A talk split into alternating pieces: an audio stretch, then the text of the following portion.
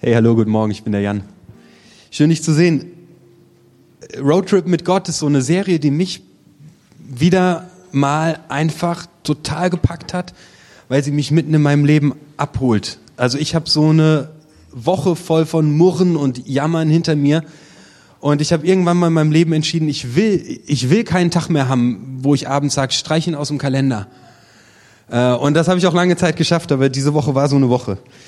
Und äh, das und verändert hat es für mich, als ich selbst die Predigt gehört habe, die ich heute halte. Also als ich so ein paar Gedanken bekommen habe dazu. Das war richtig gut. Roadtrip mit Gott. Wir, wir, wir sind im Alten Testament unterwegs und äh, die Story fängt relativ früh an bei, bei Josef. Vielleicht kennst du den noch aus dem Konfirmationsunterricht. Der wurde in den Brunnen geschmissen von seinen Brüdern. Der war ganz unten am Boden. Der wurde als Sklave verkauft nach Ägypten und wird im Laufe seines Lebens zum zweitmächtigsten Mann äh, in diesem Land. Also echt vom Grund des Brunnens. Und dann wird er als Sklave verkauft von seinen eigenen Brüdern. Der Typ ist echt einfach am Boden und er wird der zweitmächtigste Mann. Und das läuft nicht irgendwie nur geschmiert, sondern der Typ hat auch richtig krasse Rückschläge. Der wird angeklagt, ähm, die Frau seines Arbeits, Arbeitgebers, dass er sie hätte verführen wollen. Der kommt in Knast entgeht kurz dem Tod. Also der hat echt so ein, so ein krasses Leben und kommt aber am Ende äh, an einem Ziel an. Ähm, Finde ich total beeindruckend, so vom Sklaven äh, zu einem freien Mann. Und dieser Josef trägt etwas ganz tief in seinem Herzen. Der weiß, dass seinen Vorvätern prophezeit wurde, irgendwann werden deine Nachkommen, irgendwann wird dein Volk in einem Land leben, in dem einfach Milch und Honig fließt. Die werden zu Hause ankommen und die werden frei sein. Und als Josef auf dem Sterbebett liegt, sagt er zu seinen Söhnen, Leute, wenn ich sterbe und wenn ich tot bin, begrabt mich nicht allzu tief, denn Gott wird euch in die Freiheit führen. Und dann nehmt meine Knochen mit und begrabt sie dort in dem Land, in das ich euch führen werde. So, der vertraut über den Tod hinaus Gott, dass der was Gutes mit seinem Leben vorhat. Das ist der Hammer. Äh, die machen das auch, die schleppen das Skelett tatsächlich mit. Das war so die spannende Info in den letzten Predigen. Wirklich, die laufen mit einer Leiche äh, da dann durch die Wüste, nachdem sie befreit wurden. Ähm, Mose tritt auf den Plan.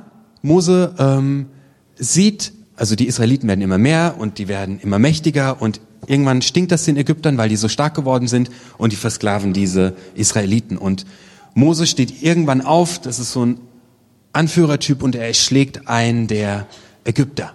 Und er muss fliehen. Er versucht aus eigener Kraft irgendwie dieses, seine Landsleute, dieses Volk, das da in Ägypten feststeckt, zu befreien und er scheitert damit. Jahre später begegnet ihm Gott und gibt ihm den Auftrag, sein Volk aus Ägypten rauszuziehen. Dann kommt das, du kennst die Story auch mit den ganzen Plagen irgendwie. Das Wasser wird zu Blut, Heuschrecken kommen, eine Plage jagt die andere und infolgedessen irgendwann ist die Zeit reif und dieses Volk kommt raus aus der, aus der Gefangenschaft ähm, und darf losziehen in die Freiheit. So, äh, ich muss das irgendwie schaffen, hier zwei Predigten kurz zusammenzufassen, damit du mit einsteigen kannst. Äh, so, was passiert jetzt? Genau.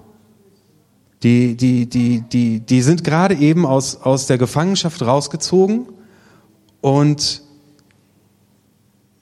ihre Reise startet. Und sie hätten innerhalb von zehn Tagen in dem Land ankommen können, das Gott ihnen versprochen hat. Das assyrische Meer hat das mal in zehn, Heer hat das mal in zehn Tagen geschafft.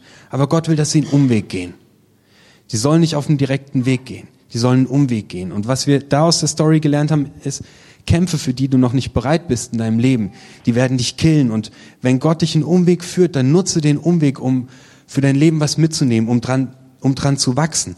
So, die Message war da, ähm, Gott pudert dir nicht den Arsch. Und das Leben pudert dir den nicht, den Arsch. Und du wirst nicht von einem Moment auf den anderen in, in ein geiles Leben reingezaubert. Sondern Gott geht mit dir Umwege, damit du was lernst damit du weiterkommst, damit du Vertrauen lernst. Interessanterweise haben die Menschen, die tiefstes Leid erfahren haben, oft größtes Vertrauen. Interessanterweise haben die Menschen, die am härtesten gescheitert sind, die meiste Stärke. Also da habe ich gelernt, mit Gott durch Krisen gehen macht stark.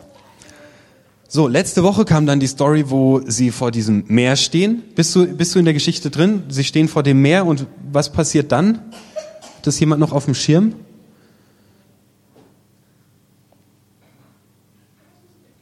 Es wird geteilt, genau. Und warum muss es geteilt werden? Die Ägypter verfolgen die und zwar mit ihren Eliteeinheiten, jagen die einfach hinter denen her. Und das Volk murrt mal wieder zum zweiten Mal, ey Mose, was hast du uns hier hingeführt? Wir werden zermalmt zwischen den Ägyptern oder wir ersaufen und sie murren und sie klagen äh, und sagen, Mose, befrei du uns. Und aus dieser Predigt war für mich so die wichtige Lehre, da hatte ich mit Kreide einen Kreis auf dem Boden äh, gemalt und es stand für derjenige, der hier in dem Kreis steht, der hat die Verantwortung und kann in seinem Leben was ändern. Wer immer die Schuld den anderen gibt, wer wer sagt, du bist schuld daran, dass es in meinem Leben schief läuft, oder wer sagt, die Umstände sind schuld daran, dass es in meinem Leben schief läuft, der wird Opfer seiner Umstände, Opfer der Taten anderer, sondern äh, und wird hin und her geworfen. Es ist dran, dass du die Verantwortung äh, für dein Leben übernimmst. So, und jetzt kommen wir da an, wo ich drüber predige. Also, die sind jetzt seit sechs Wochen auf der Reise. Herzlich willkommen in unserer Story. Und das beginnt folgendermaßen. Ähm, von Elim zogen die Israeliten weiter in die Wüste Sin, zwischen Elim und dem Berg, die zwischen Elim und dem Berg Sinai liegt. Sie kamen dorthin am 15. Tag im zweiten Monat nach dem Aufbruch aus Ägypten. So, also das heißt, die sind jetzt sechs Wochen lang unterwegs. Achtung, jetzt passiert Folgendes. Hier in der Wüste rottete sich die ganze Gemeinde Israel gegen Mose und Aaron zusammen. Mal wieder. Sie murrten. Hätte der Herr uns doch getötet, als wir noch in Ägypten waren. Dort saßen wir vor vollen Fleischtöpfen und konnten uns an Brot satt essen. Aber ihr habt uns herausgeführt und in die Wüste gebracht, damit die ganze Gemeinde verhungert. Ich glaube, dass in dieser Geschichte wiederholen sich immer wieder Sachen und ich glaube, dass Gott uns was beibringen will übers Leben. Diese Israeliten, äh, die glauben nicht, dass Gott oder das Leben es gut mit ihnen meint. Das können die nicht glauben. Das ist gerade ihre Ist-Situation. Sie glauben nicht, dass es einen Gott gibt, der es gut mit ihnen meint. Und dann sagen sie, früher, früher war alles besser. Früher hatten wir noch Fett zu essen und wir hatten genug von allem. Früher war alles besser. Und sie schauen auch in die Zukunft und sagen, später werden wir verhungern. Das ist total krass. Also, das ist so ein Worst-Case-Szenario. Wenn du, wenn du sagst, früher war alles besser, ja, und, und später werden wir alle verhungern, wie, wie willst du da leben? Also das geht gar nicht. Äh, das wird das jetzt wird zum Horror, weil dein Jetzt ist bestimmt von irgendeiner Sehnsucht nach irgendwas, was mal toll war. Also du denkst, es war mal toll, du verromantisierst die Vergangenheit, weil damals, also im Frühjahr hast du ja auch gesagt, früher war alles besser. Ähm, und du hast gleichzeitig äh, Zukunftsängste vor dem, was kommt. Und das ist alles andere, als das Leben zu genießen. In dieser Story, die wir heute hören, wird Gott diesen Menschen beibringen, wie es funktioniert, das Jetzt, das Hier und Heute zu genießen. Die sind, ähm, ich will dir ein bisschen was über diese Leute erzählen. Die sind es überhaupt gar nicht gewohnt, in Freiheit zu leben und eine eigene Entscheidung treffen zu können. Also du musst dir vorstellen, diese Leute, die da gerade stehen und murren, die sind in die Sklaverei hineingeboren worden. Die hatten noch nie irgendeine Wahl die haben keine Ahnung, wie das Leben funktioniert. So wie du und ich. Die, die, die müssen gerade eben alles, alles lernen, wie man lebt. Diese Wanderung, die Gott mit diesen Leuten macht, ist sowas wie eine riesengroße Resozialisierungsmaßnahme. Dass die wieder in der Gesellschaft ankommen können. Das ist wie, wie, wie jemand, der im Knast war, 20 Jahre lang. Der braucht eine Resozialisierungsmaßnahme. Genauso geht das diesen Leuten. Die dürfen jetzt von, von Null auf lernen, wie, wie, wie Gott eigentlich ist. Und die können auch nicht wissen, dass Gott es gut mit ihnen meint. Woher sollen die es wissen? Die waren ihr Leben lang Sklaven. Was für ein Gott hat sich da um die gekümmert? Vielleicht sagst du, hey, was, was, was für ein Gott hat sich um mich gekümmert in den letzten 20 Jahren meines Lebens? Ich habe ihn nicht gesehen. Die Israeliten können nicht wissen, dass Gott gut ist. Und dann kommt irgendein Gott und der schickt Plagen. Also wo der auftritt, da sterben alle. Ja, hallo woher sollen die wissen, dass man dem vertrauen kann oder dass der gut ist? Die können überhaupt keine, keine Ahnung davon haben. Gut, okay, der teilt das Meer äh, und da kommen die durch. Ähm, sehr krasses Erlebnis mit Gott, aber ich glaube, dass sie grundsätzlich einfach äh, in ihrem Leben Gott noch nicht erlebt haben. Und mit dieser Wanderung geht Gott mit ihnen einfach auf den Weg. Und ähm, ich lerne ein paar Sachen für mein Leben aus der Art und Weise, wie, wie hier beschrieben wird, wie Menschen funktionieren. Okay? Also mein Ziel ist es, mit dir heute dahin zu kommen, dass alle, die heute hier in diesem Raum sind, heute Abend sagen, was für ein geiler Sonntag war das. Das ist mehr, mehr, mehr um mehr geht's heute nicht. Heute geht's nur darum, es heute zu genießen. Ich lerne ein paar Sachen äh, aus dieser Story. Das erste ist, was die machen, die rotten sich zusammen. So. Ähm, und, und sind zusammen einer Meinung. Also seit der ähm, Martin Schulz, heißt der Martin Schulz Auftritt für, für, äh, für die SPD, denke ich so, wie krass ist das denn? Da rotten sich richtig viele zusammen und sagen, der wird Deutschland aus der Krise befreien. Und ich denke so, welche Krise? Es geht uns gut. Es geht uns richtig gut. Irgendwie da hängen ganz viele Leute zusammen rum und einer sagt zum anderen, boah, was für eine Krise. Und der nächste sagt, ja, hast du gehört, es ist eine Krise? Und, ja, es ist eine Krise. Und auf einmal sind äh, 7000 Leute der Meinung, dass wir eine Krise haben und dass der Martin Schulz uns aus der Krise befreien muss. Ja, finde ich echt total abgefahren. Ich sehe nur keine Krise. Tut mir echt leid. Ich habe was zu essen, ich habe was zu trinken, ich lebe in Deutschland. Ich gehe in die Apotheke und ich bekomme Medikamente für meine Kinder kostenlos. Hallo? Ich lebe im Paradies. Aber da rotten sich halt ein paar Leute zusammen und da auch. Und wenn sich ein paar zusammen rotten und alle sind einer Meinung, hey, da, äh, da, da brennt die Luft. Und da bist du dir auf einmal sicher, dass das, was du denkst, auch richtig ist. Wie du auf Facebook nur immer das siehst, was auch die Leute denken, die du eh cool findest. Und auf einmal denken alle, hey, wir haben hier eine Krise und alles ist schlimm. Ähm, ich glaube, das Erste, was ich aus dieser Geschichte lerne, ist, zusammenrotten, um schlechte Stimmung zu machen, bringt niemandem was. Wenn du merkst, du bist in so einem Team aus Arbeitskolleginnen und ihr schaukelt euch da in was rein und auf einmal ist da eine riesengroße Krise, dann atme mal ganz tief durch und setz mal einen Gegenpunkt. Okay? Oder wenn du selbst ähm, äh, das Gefühl hast, manchmal sind wir selbst auch mehrere, also ich rede manchmal mit mir selbst in verschiedenen Personen und wir, ich und ich sind uns einig, dass wir in der Krise stecken, dann kann es mal total sinnvoll sein, jemand anderen von außen zu fragen, kennst du das, dass du eigentlich die Meinung von jemandem gar nicht hören willst, weil du weißt, er sagt dir dann die Wahrheit? Geh zu dem. Hol dir was von außen, ähm, um äh, nicht so so ein, so ein riesen, riesen, riesen Ding zu erzeugen, wie die Israeliten, die sich hier zusammenrotten so, wir müssen befreit werden, es geht uns allen schlecht. Es geht uns überhaupt nicht schlecht. Wir sind gerade befreit worden. Wir leben in Deutschland. Hammer. Okay. Das zweite, was passiert ist, die sind total am, am Rummeckern darüber, dass das Leben so scheiße ist, aber die sagen überhaupt nicht, was sie wollen. Die sagen nicht, was sie wollen. Die sagen nur, früher war alles besser. Ja, super. Aber was willst du? Was willst du? Die sagen mit keiner Silbe, was sie wollen. So, was ich, was ich, was ich daraus lerne ist, sag, was du willst. Wenn du nicht sagst, was du willst, hey, wer soll's riechen? Keiner kann riechen, was du willst. Wenn du möchtest, dass eine Situation sich verändert, musst du ganz deutlich kommunizieren und sagen, hey, das will ich, so, so stelle ich mir das Leben vor. So soll es sein. Stattdessen sagen wir, früher war alles besser. Und Hilfe, was wird morgen kommen?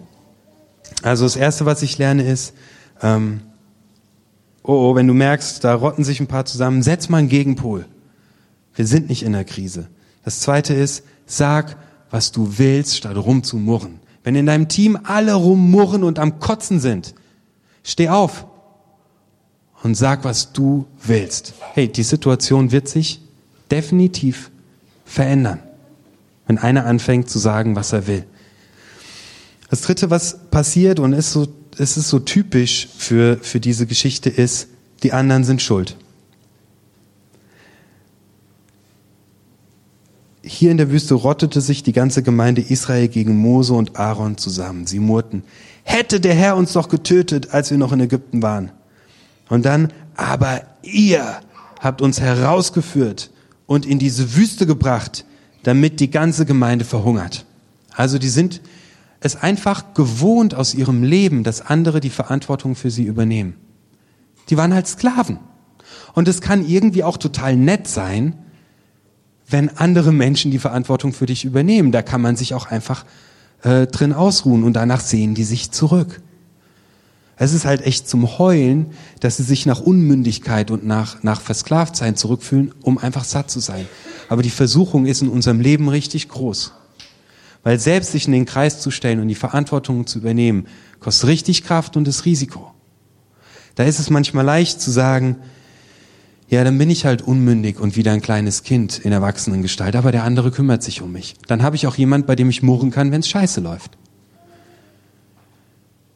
Vielleicht bist du wie diese Leute in Unfreiheit geboren und hast dich noch nicht befreit und sagst, ihr seid alle schuld daran, dass es mir so schlecht geht. Dann sage ich dir, du bist diejenige, die etwas unternehmen kann, um die Situation zu verändern. Setz einen Gegenpol beim Zusammenrotten. Sag, was du willst. Du bist diejenige und derjenige, der etwas unternehmen kann, um die Situation zu verändern. Gott ähm, bringt seinen Leuten Stück für Stück bei, was es bedeutet, in Freiheit zu leben und zeigt ihnen die Fallen des Menschseins auf. Gott wünscht sich, dass diese unzufriedenen Menschen einfach mal das Leben genießen. Und ich entdecke in diesen unzufriedenen Israeliten halt einfach dummerweise mich selbst und mein Murren und mein Jammern übers Leben. Und ich finde es spannend zu sehen, dass Gott hier mit denen einfach einen Weg geht, um denen zu zeigen, was es bedeutet, in Freiheit zu leben. Jetzt ist dein Früher von später. Jetzt, jetzt, jetzt gerade ist die Minute, von der du in einem Jahr sagen wirst, weißt du noch, wie geil das damals war? An dem Sonntag, als die Sonne geschienen hat.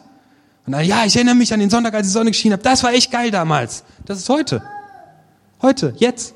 In, diesem, in dieser Sekunde. Im Psalm 118, Vers 24 steht, dies ist der Tag, den der Herr gemacht hat.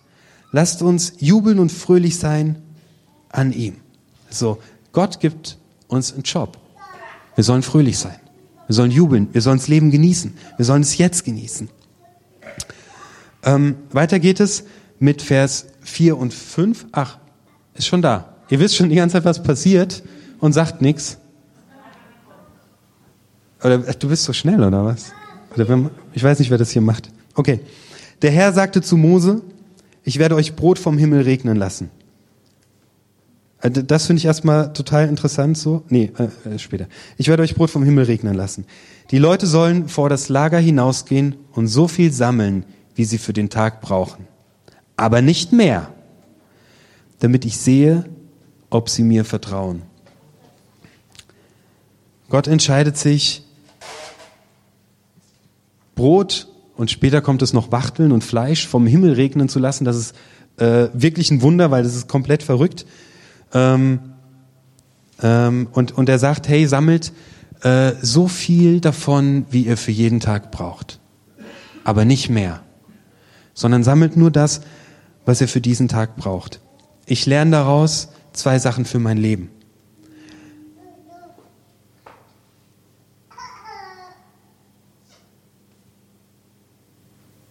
Ich kann es nicht machen, lerne ich daraus. Gott ist der, der versorgt und der gibt und der mich beschenkt mit dem, was ich brauche, um einfach satt zu sein in meinem Leben.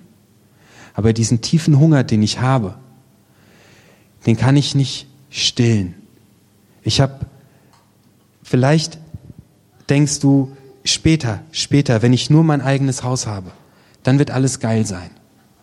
Ich kann dir jetzt schon prophezeien. Wird es nicht. Es wird genauso toll sein wie jetzt. Nur anders. Vielleicht denkst du dir, wenn ich es nur endlich geschafft habe, diese Beförderung zu bekommen, dann werde ich für immer satt sein. Wirst du nicht. Ich merke, ich kann es nicht selbst machen, dass ich satt werde. Ich brauche etwas Tieferes in meinem Herzen. Wenn Jetzt muss ich vielleicht gerade an den Punkt nach vorne springen. Kann ich mal Vers 9 haben? Ich, ich muss mal ein bisschen hin und her springen. Es geht weiter in Vers 9, dass Mose zu Aaron sagt, Befiehl der ganzen Gemeinde Israel, kommt her und stellt euch vor dem Herrn auf, denn er hat euer Murren gehört. Der will, dass sie sich, dass sie sich, dass sie sich vor Gott stellen. Und ich merke, tiefes Sattsein bekomme ich nur, wenn ich zu Gott gehe, wenn ich mich vor den stelle, weil wenn ich vor Gott stehe und ihn sehe, dann sehe ich auch sehr deutlich mich selbst mit meiner Unfähigkeit, mit meinem Scheitern, mit meinem Schwachsein, mit meinem Unvermögen, immer die richtigen Entscheidungen zu fällen, mit meiner ganzen Schwäche. Und ich sehe mich gleichzeitig von Gott begnadet und geliebt und angenommen und ich weiß mich angesehen. Und das sind die Funken und das sind die kleinen Momente, in denen ich zufrieden bin. Wenn ich aufhöre zu leisten und mich abzurödeln. Wenn ich aufhöre, das früher nur noch besser zu finden und von irgendwelchen Sachen zu träumen, sondern vor Gott stehe. Und weiß, so wie ich bin, gerade jetzt, ist okay. Ich kann es nicht. Das ist das Erste, was ich daraus lerne, Gott versorgt. Und dann das Zweite, was ich daraus lerne, ist, ähm, ich soll nur, kannst du nochmal zurückgehen, ich soll nur für den heutigen Tag mir das sammeln, was ich brauche. Weil ähm, am sechsten Tag, sagt Gott, sollen sie so viel sammeln, wie sie finden. Und wenn sie es zubereiten, werden sie entdecken, dass es doppelt so viel ist, wie sie sonst gesammelt haben. Also am sechsten Tag kommt doppelt so viel und sie werden merken, äh, nee, am, am sechsten Tag sammeln sie und sie werden merken, es ist doppelt so viel. Aber warum? Gott sagt ihnen nicht warum. Hat irgendjemand eine Idee? Wegen dem siebten Tag? Was ist am siebten Tag? Ja, frei. Das ist frei. Die waren seit 40 Jahren Sklaven oder noch länger. Gott konnte denen doch nicht sagen, ihr habt morgen frei. Die wären in der, in der, in der, in der Klapse gelandet. Die wissen ja gar nicht, was sie machen sollen. Guck mal, du hast nur geackert dein Leben lang, nix, nix frei. Und dann hätte Gott jetzt gesagt, ja, Leute, morgen habt ihr frei. Und ich so, was? Ja, morgen habt ihr frei. Und die hätten sich anguckt, frei, F-R-E-I, was ist das? Ja, morgen macht ihr nix. Die werden durchgedreht. Deswegen sagt Gott noch nichts in dem Moment. Das ist ganz behutsam. Er sagt erstmal nichts, sondern er sagt nur, sammelt am sechsten Tag doppelt so viel und dann werdet ihr sehen, was dann passiert. So, für uns ist ein Tag frei irgendwie normal, aber auch schön. Der Hammer. So ein freier Tag ist der Hammer. Benno Jakob, ein jüdischer Ausleger, sagt in diesem Vers, wenn sie es zubereiten, werden sie entdecken, dass es doppelt so viel ist, wie sie sonst gesammelt haben. Das sei, sei der wichtigste Vers im gesamten Buch Exodus. Jo, habe ich gedacht. Okay. Aber er sagt, Gott hat überhaupt gar kein anderes Ziel, als mit diesem Volk als ihnen zu zeigen, wie man das Leben genießt. Und das, finde ich, ist der Hammer. Die,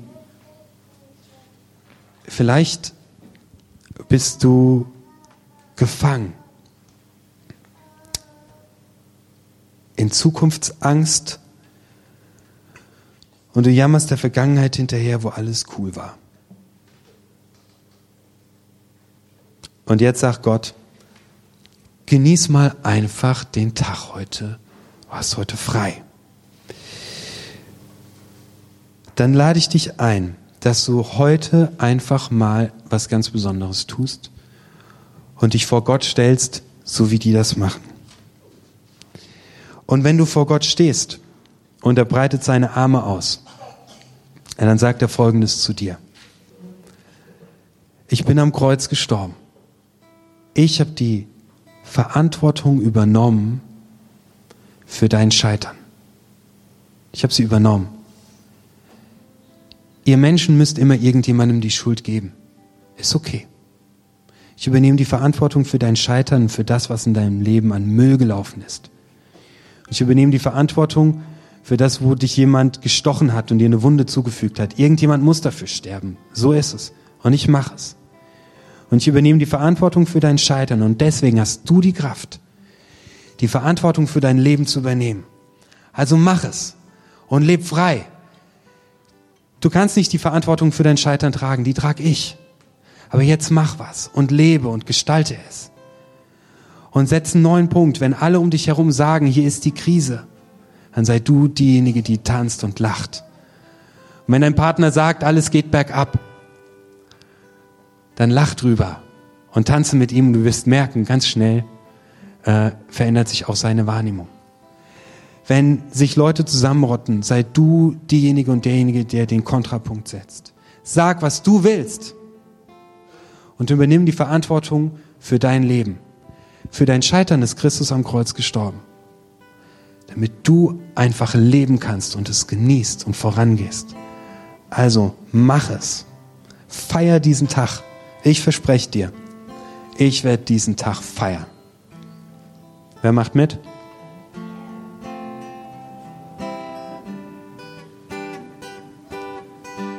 Ich feiere den Tag heute, weil Gott mir den Auftrag gibt, das Leben zu genießen. Yeah, morgen ist wieder Arbeit. Okay, Leute, feier den Tag, genieße es. Party. Amen.